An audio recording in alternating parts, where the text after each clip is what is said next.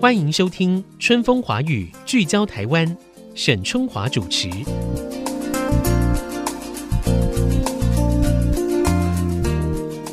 Hello，大家好，欢迎收听《IC 之音》春风华语，聚焦台湾，我是沈春华。呃，我们都知道呢，今年呢、台湾因为防疫的成绩实在非常亮眼，所以呢，也让我们跃升国际，再度打响了台湾的这个名号。不过，您知道现在在网络上呢，有一位数位外交家，那他呢是透过这个数位创新的方式，哈，创造台湾跟其他国家之间的连结，可以让地理位置上可能跟我们遥远的国家，也能够成为台湾在国际之间的友人。那各位听到这个数位公民外交，可能觉得很好奇啊，这到底是什么东西呢？那要如何运用这个网络哈，为台湾的民间外交来突围呢？各位可能会很惊讶，因为这个背后的主导人竟然是一位非常年轻的女孩。我们今天就把她请到了节目现场，就是台湾数位外交协会的理事长郭嘉佑。呃，因为她很年轻，我就叫你嘉佑好不好？哎，嘉佑你好，沈姐好，各位听众朋友大家好，我是台湾数位外交协会的创办人嘉佑。这个你会创办这个台湾数位外交协会？我光是听这个名称哈，我就觉得哎呦，听起来很厉害。这个是一个完全民间的组织吗？对，这是一个完全民间的组织，因为名字听起来太大了，大家常 常会以为我们是政府单位这样子。但是跟政府没有关系，跟政府的关系应该是我们有时候会接触，可是我们实际上是一个纯民间的组织。嗯嗯，OK 好，因为我知道呢，嘉佑呢，他整个的这个读书时候呢，你读的其实是台大的工商管理，对，就是管理学院嘛，那。嗯，那个时候读商管，可是后来我研究所硕士的时候是读公共政策，嗯，所以后来走的跟公共政策比较有点关系。所以哈，我常常在这个节目里面的访问很多的年轻的女性，我真的非常的惊讶，也非常的惊艳于她们在人生里面所做的很多不同的选择啊。像今天的郭嘉佑啊，嘉佑，他又是另外一个例子哈，因为他居然会触动了他，就是说利用数位的科技来拓展台湾的外交空间。这一点真的很特别，你怎么会想到在这方面去做努力呢？应该说是出国念书会对这件事情特别的有感觉，嗯、就是在国外的时候会看到说，哎，其实很多台湾单位他们在国外可能想要发起一些活动，或是我们去国外办活动，那会来看的外国人其实。有时候没有那么的多，就关注台湾的外国人没有那么的多，嗯、或是说之前我在希腊还有匈牙利的人权组织有工作过，所以、嗯、呃，我那时候是在做帮忙做媒体操作嘛，所以发现说，诶，欧洲他们当地常常会用网络。去做跨国的沟通，就是比方说他们的呃新闻，或者说他们的脸书的贴文里面会有很多不同的语言，嗯，因为他们同时要跟不同的国家沟通。我就想说，诶，那如果今天台湾人这么会用网络，如果我们今天是我们用网络来跟国外的人沟通，然后是以一种更了解对方的角度来出发的话，是不是比较有可能会成功？嗯，不过你一开始哈，你这个选中的目标国是科索沃，对不对？对，哎，这个又让我觉得非常惊讶了。就是可能对很多的听众来讲，说科索沃在哪里啊？哦，我要想一下哦，这你要很认真的想一下。哎，科索沃在不在哪里？它在东南欧，在巴尔干半岛上，在巴尔干巴尔干半岛，大家都觉得哎，是欧洲的火药火药库。对啊，我们念书的时候就是这样讲的嘛。对，我我去那边，大家都以为我要去当战地记者。那他他们打完仗蛮久了，然后科索沃它算是在巴尔干的中间嘛，然后它在塞尔维亚旁边，因为它是从塞尔维亚独立出来的，那人口还蛮少的，大概就两百万人，小小的一个国家。嗯哼，就是因为你刚才说的这些资讯，让我们一般尤其是远在亚洲的人，对他其实了解并不是很多，也觉得比较有一点距离感嘛。所以你为什么会选择科索沃呢？是因为它就是因为刚刚独立，大概现在是十二三年嘛，哈。呃，就是因为它是一个新独立的国家，而且相对很小，你认为或许你可以帮得上一点忙，或者是反而你们有发挥的空间吗？对，我去的时候，差不多是他们快要独立十周年的时候。嗯，啊，我去是二零一七年的。二零一七，他们一八的时候独立十周年，嗯嗯，然后大概一七年底去的吧。那个时候就是因为我高中的时候看小说，就有看到这个地方，我就说，哎，我长大一定要去。哎，我们也看小说，但是我们很难 会去注意科索沃，刚好翻翻到了一本，然后。好像后来想起来，高中的时候有答应过自己这件事情，就想说，如果我今天去那边，我要做什么？嗯，那我去那边的话，我不想要单纯的去旅行，我想要去跟当地的社会有更深一点的互动。嗯。所以我们就想说，那我们今天有没有办法让可能一个完全没有听过台湾的。科索沃的人，嗯、他们开始喜欢台湾，认识台湾，甚至说把他们他们的人、他们的政府跟台湾的政府接起来。嗯，因为我本身念的是政治，所以我我会对这方面比较有兴趣。但是你毕竟就是一个来自民间的年轻女孩嘛，基本上你在开始关注科索沃的时候，或者是你想要从事所谓的数位公民外交的时候，你身上有什么资源吗？为什么你觉得你可以一个人到科索沃去，然后可能从民间开始就跟他们的政府的相关单位可以产生某一些连结，然后促成你所要的所谓公民外交呢？就是你当时有什么资源吗？呃，我那时候身上的资源大概就是我工作一年的存款。哦，真 的？我在台湾工作了一年，对，因为我那时候我辞掉了我在台湾的第一份工作，其实我身上也也没有很多钱，可是我就觉得说，如果我今天去我去科索沃，我做这样子的事情，我去开粉丝专业，我去做网络，哦，网络不用钱。我损失的顶多就是旅费，旅费也不算损失啊，我就是去旅行回来。嗯嗯，如果失败的话，所以我那时候也没有想太多，就是我觉得我的钱购买机票，然后我可以在那边生活一阵子，嗯，那去试试看，试试看再说。所以你并不是说哦，你可能已经认识了当地的可能民间的一个很大的组织，或者是甚至半官方的人物都没有，没有，我一个都不认识，素昧平生的一个人，然后到那边去，对不对？对，那你如何开始？以及你在科索沃你做了什么事？我在那边是怎么开始的？就是我会在网络上面一直传讯息给当地人，有点像是直销公司这样子，就是会传讯息给当地的政府单位啦，给当地的非营利组织。那你是透过哪一个社群呢？透过 LinkedIn，或是透过 Facebook，或是有时候是写 email。我有一张很大的表格，就是去之前要先联系的人是哪些。我会跟他们说，我今天是一个台湾人，我们想要跟你们谈一个数位发展，就是网域这样子的。题目，因为不愿意跟我在现实生活中喝一杯咖啡这样子。嗯，我觉得他们当地人都还蛮开放的，可能是因为我是亚洲人，然后又是女生，大家可能比较觉得哎、欸，可以见个面这样子。所以我寄出去的信大概一半左右都会跟我说 OK，可以在现实生活中见面。嗯嗯，对。然后我后来就飞过去找这些人，然后慢慢慢慢的从跟他们喝咖啡，然后他们再介绍。他们的朋友给我认识，这样慢慢慢慢在当地认识越来越多人。OK，那我们去那边做的事情呢？其实我当初比较是抱着一个实验的心态，就是我想要去实验看看，说今天有没有办法用网络的方式，就是让台湾跟当地有更多的连接。简单来说，就是帮台湾刷个存在感这样子。嗯嗯嗯。那在去之前，其实我跟我朋友做了蛮多的研究，就是去研究说当地人到底。最想要听或是最关注的题目到底是什么？那我们发现说，哎、欸，他们因为刚独立嘛，所以非常的爱国。嗯、那他们非常的爱国，又是一个新的国家。可是，在新的国家里面，他们有一些东西，他们还没有那么的完整完全。然后发现说，哦，网络上面。他们好像还没有自己的网域，嗯，呃，网域就是说，台湾有点 TW，对，每个国家应该都会有一个自己的网络上的代码，嗯、可是科索沃它还没有这个东西。也就是说，当你发现了这个网域的时候，你就知道说，哦，这可能就是来自台湾跟台湾相关的网站，一个网站，对不对？可是科索沃连这个网域都没有，它没有点叫什么 KV 吗？应该点点 KS，KS 哦，Kosovo，对。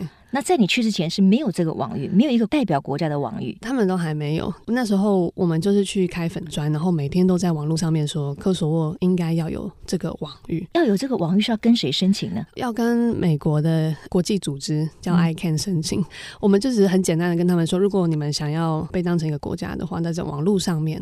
应该要有自己的网域，对，所以当地就很多年轻人就响应，然后就加入这样子，嗯、对，因为在那他们可能当时还没想到的说，哦，对吼、哦，我们已经会使用网络了，可是我们在网络上并没有属于我们自己国家的网域，对，对比较少人想到。对。然后后来这个东西因为在当地太红了，所以在那边其实上了很多的媒体，然后大家都在讨论说，哎，台湾跟科索沃现在在合作这个东西，哇、哦，对，我们要一起来争取这样的东西，因为台湾其实也是很努力才争取到这样子的网。嗯，我们的国际处境也是有点特殊嘛。是是。那后来这个计划上片当地大大小小的媒体之外，他们的政府来找我们说，哎，要怎么跟台湾合作？包含他们的经济部长、他们的 国家通讯的董事。是对。那后来也拿着这个题目，我们也跟当地的年轻人办了另外一个展览，在他们的国家博物馆里面，借着这个题目开始去想说，那除了网域之外，科索沃未来十年这个新的国家到底要发展成什么样子。嗯，然后我们台湾的设计师把他们的讨论都变得具体化，嗯嗯，然后变成数位互动的展品。嗯，那也是当地有很多的人来看，然后包含说他们的文化部的次长后来也因为很喜欢这个展览，亲笔写了一封信，然后让我带回来台湾，说：“哎，希望科索沃之后跟台湾可以有更多的合作。”这样子。哇。我就听起来太不可思议了哈！这个简直就是一个台湾女孩的传奇，在科索沃哈。我觉得嘉佑非常棒，就是她知道她自己想要做什么。然后他要做什么，以及他该如何做哈。然后他会想一些步骤。当然，这中间我觉得他自己的 know how，他的一个国际视野，或者是他的国际的语言能力，这个也很重要。所以你的英文很强。我英文我英文其实还好，uh -huh. 就是可以沟通。Uh -huh. 对，跟外国人但是你刚才说的那一些，包括你写 email 啦，在当地跟他们联系，你不可能讲那个什么阿尔巴阿尔巴尼亚语。我我我去每一个不同的国家都会试着学大概三十秒的开场白，三十、uh -huh. 秒。嗨，你好，我是谁。谢谢，然后拉近一下距离，然后之后就开始讲英文。还有我的英文就是可以沟通，可以写信。Uh 可是叫我写漂亮的文章，我是写不出来。Uh. 不过不管怎么样，我觉得我们的听众朋友，尤其是年轻的朋友们，你们听到了一个关键哈，就是以后如果你想要做比较国际性的东西，或者你就是在台湾好了，因为这是一个地球村的概念，所以英语啊这个国际语言的重要性还是不言可喻。那刚才我们花了一点时间谈这个科索沃嘛，对不对？所以嘉佑，你认为说，当你去到这个。对于你来说，其实是一个陌生的国家。那这个国家对你来讲，他们更觉得你是陌生嘛？所以你要让双方能够产生一些交流，就是你先要想到一个他们可能感兴趣的话题，这是不是也很重要？这很重要，因为我们台湾很多时候在出去宣传自己的时候，会从自己的角度出发，嗯、台湾 Number One 这样子。嗯、可是有时候我们先去看一下，说对方他们平常生活在意的事情是什么。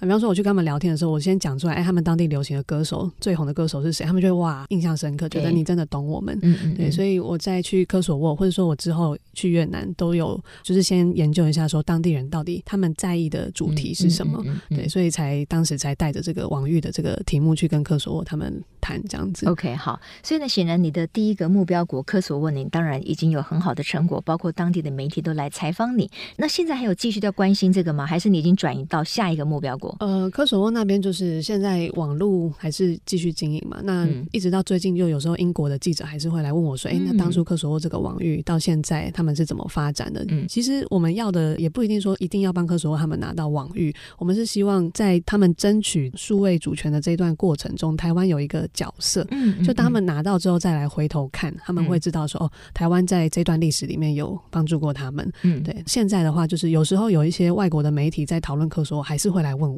对对，对，我。是一个台湾人，他们来问我，yeah, 所以我觉得对于这个嘉佑来讲，一个很重要的目的就是说，我们透过这个方式跟努力哈，我们就是到国际间去交朋友了嘛，嗯，对不对？因为过去我们可能比较被动，或者我们认为说官方的这个方式可能比较难突破，可是我们民间可能有很多的创意跟可能性。好，那我们从科索沃呢，我们要继续往下谈哈，因为我知道你最近呢是把目标是放在越南呐，对，越南。诶，为什么你又会从那边然后回到亚洲？因为科索沃有点像是一个童话故事，再回来跟大家在讲的时候，发现哎，其实台湾的大家其实好像还是很陌生，呃，陌生。嗯。那我们觉得，如果要去跟大家介绍说，哎，其实民间外交或者说呃数位外交，其实有很多的可能的话，好像还是拿一个跟我们近一点的案子会、嗯、会比较好解释。哦，那你从科索沃变成到越南就近多了，对对对，对不对？新南向政策，对对，新南向政策的一个重点国家嘛。对，然后我是在去年大概七月的时候去越南的。我去越南之前也是只认识一个人，就是我的研究所同学。我们去年去越南做的题目呢，就是台越的医疗伙伴关系。其实台湾跟越南有很多的商业往来。那也有很多的民间单位在当地做服务，嗯，那我们就觉得说，台湾跟越南的网络上面或者说实体上面的互动，其实商业以外的互动可以再多一点，嗯嗯嗯。尤其是为什么会选医疗这个题目，是说，呃，我们去研究说越南的网络世界都在讨论什么，我们发现他们超级喜欢讨论医疗健康哦，因为他们的。医院设施没有那么的好，他们呃生病的时候常常会自己在网络上面当医生，然后去药局买药，嗯，然后在 Facebook 社团里面跟别人讨论说这个病要怎么治，那个病要怎么治，那就完全可能会以讹传讹嘛，对不对？有很多可能就是谣言，而且是错误的讯息。对，我们就会发现说，哦，台湾其实很想要推我们的国际医疗，那可是越南人，你今天问他们说啊，你今天如果生了大病要出国就医的话，你要去哪里？他会说我要去韩国，我要去新加坡。很少人会跟你说台湾，嗯，因为他们对台湾的医疗没有什么印象。嗯，那我觉得我们的工作就是在网络上面去创造越南人对台湾医疗的印象。嗯，所以我们从去年开始就在越南做网络的医疗节目。嗯，我们找了很多越南的医生、台湾的医生，提供一些简单的医疗保健常识，在网络上面用很轻松、很可爱的图片这样子去跟大家介绍。我们也有在提供一些健康懒人包，那台湾人最喜欢做懒人包。越南语的了然健康懒人包，就很多网友越南的网友就开始转传这样子，对，让他们借由这样的方式，觉得说，哎，其实台湾提供的医疗知识是很值得信任的。然后你看，我们越南医生跟台湾医生有这么好的合作，这样子。OK，好，我们又再次听到了这个家佑呢，他在做他的理想的工作的时候，他会完全去想到底他要从什么点切入。那我们台湾的医疗水准哈，或者是我们的健保，在世界上呢是数一数二，可是也不见得每一个国家都知道。就比如说，你去了越南之后，你才发现说，哎，他们可能并不太清楚，原来我们台湾这一块是这么强的，所以你就开始用这一块去跟越南当地交朋友，然后发生影响力，对不对？对，而且我们今年也有帮将近两百位的越南家长来申请台湾的医疗资源，就是有一些医疗的物资，就是送给他们啊啊，因为台湾有一些民间单位，嗯，就是在当地有很多的服务，可是。当地人不知道，因为没有大力的去宣传。是，我们就是帮他们在网络上面用越南语去经营粉丝专业。嗯嗯。那这些家长他们平常除了看粉丝专业，然后也会用私讯跟我们聊天。嗯嗯。那聊着聊着就有感情了，所以他们还会跟我们讲说平常遇到了什么烦恼这样子。所以当我们这个社群平台说，哎，台湾的医疗物资是可以申请的时候，就有很多的家长来申请这样子。那这样一方面是让他们拿到他们需要的物资。那一方面也是增加他们对于台湾医疗的一个信心，然后还有他们也会去跟自己的亲朋好友介绍说：“啊，我拿了跟台湾就是有这样子好的服务，这样子。嗯”而且我觉得有一点很棒的哈，就是说台湾数位外交协会哈，就是包括加油他们呢，知道在台湾其实有一些越南医生啊，比如说像台北医学院就有五十位的越南医生啊。嗯他们来自越南，然后在台湾念医学院，嗯、对不对？对，这些越南医生，他们很多在越南还蛮有名的，也是在当地有在上节目的。嗯，那他们来台湾念台北医学院，那他们，他们已经是医生了，然后再来台湾念，再来进修。嗯、那来进修呢？我们就去找他们，然后问他们说：“哎，可不可以我们也在台湾一起录节目？”他们觉得很开心。对呀，可以回馈家乡嘛？对，回馈家乡。对，要不然他们在这边也不知道要做什么，对，就是只能上课啦，可能去医院这样子。他们觉得哎，可以做一些跟越南有关的事情，很开心。OK，所以这个呢，又是一种资源的整合哈，也找到了一个对的方法。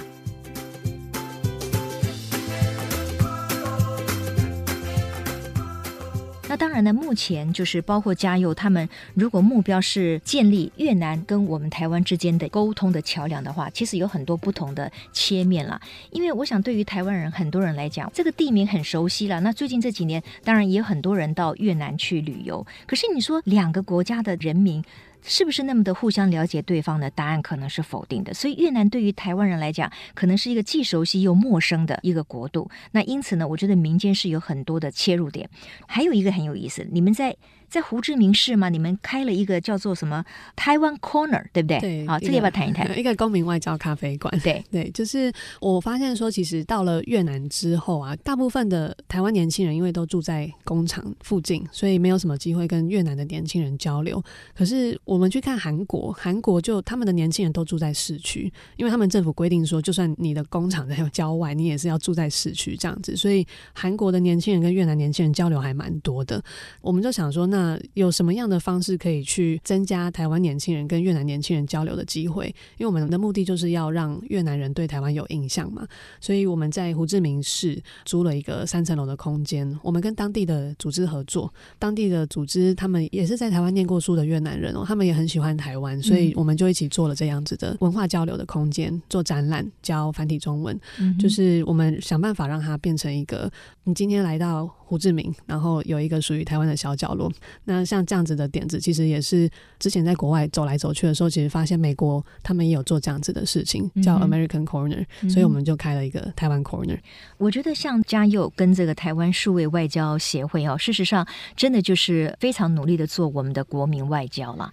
但是呢，你们也必须要保留一个所谓真正民间的身份，对不对？你就降低这个敏感度，你才能够发挥你们原来想发挥的那个力道嘛。对，所以你也不能够。真的拿台湾政府的补助可以吗？我们可以拿台湾政府的补助，就是希望政府可以再多补助我们。Oh, OK，好好，那呼吁一下，还没有拿钱还是很重要的，因为没有钱我们办不了什么事情，所以可以希望台湾政府可以补助你们，对不对？希望可以补助啊哈。对。但是除了这个之外，我知道您还利用的另外一个方式，就是在网络上募资啊。台湾的民众反应如何？哦，台湾的民众超厉害的。啊。就呃，我之前在科索沃的时候，我曾经在 PTT，就我学长帮我写了一篇文章，嗯、对，说我要在。科索沃的国家博物馆办展览。